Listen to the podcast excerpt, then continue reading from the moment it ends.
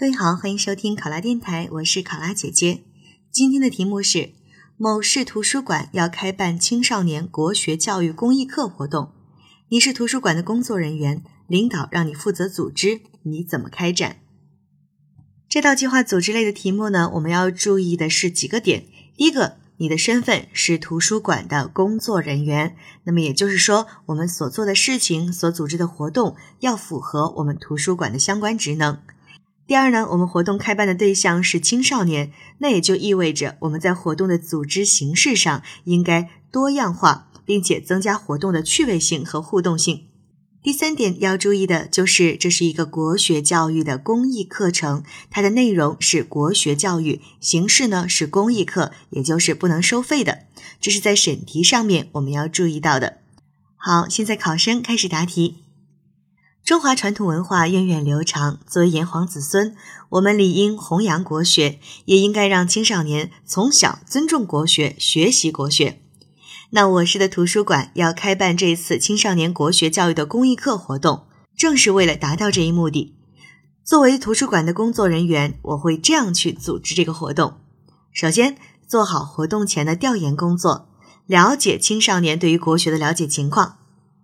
我会去组建一个工作小组，通过实地走访、网络论坛的咨询，以及呢到学校发放问卷等方式，针对本市青少年的群体展开调研。调研内容主要包括去了解青少年的课余时间、对国学的熟知程度，以及呢他们希望能够了解的国学内容和喜欢的形式等等。通过对调查结果的分析和研究，来确定课程开展的时间、内容、方式等。其次，我会根据调查结果，结合我市青少年的特点，来确定本次国学教育公益课的活动呢是专设《弟子规》的课程。那么在具体的实施过程当中，我要注意的是以下三点：第一，我们会邀请到市内著名的国学老师进行公益的讲座。通过现场讲授的方式来学习《弟子规》，帮助我们的青少年儿童从小养成良好的行为习惯和礼仪规范。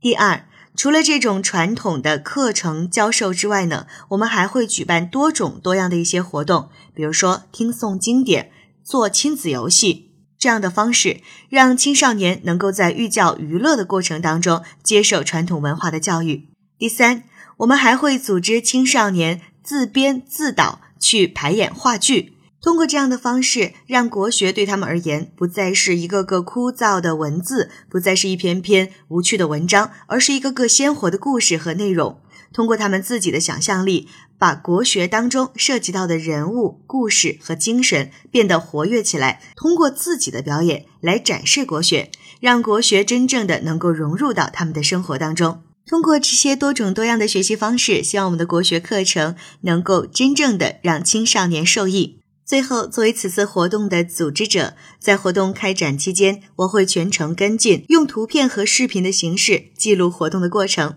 而在课程开展后，还要进一步的去验收课程的效果，比如通过走访学校和网络询问等方式，对到场听课的孩子们进行一个效果的验收。并把本次公益课的活动形成一个报告上报给领导，以便为我们以后再一次举办类似的活动做一个数据的支持和资料的准备。考生答题完毕。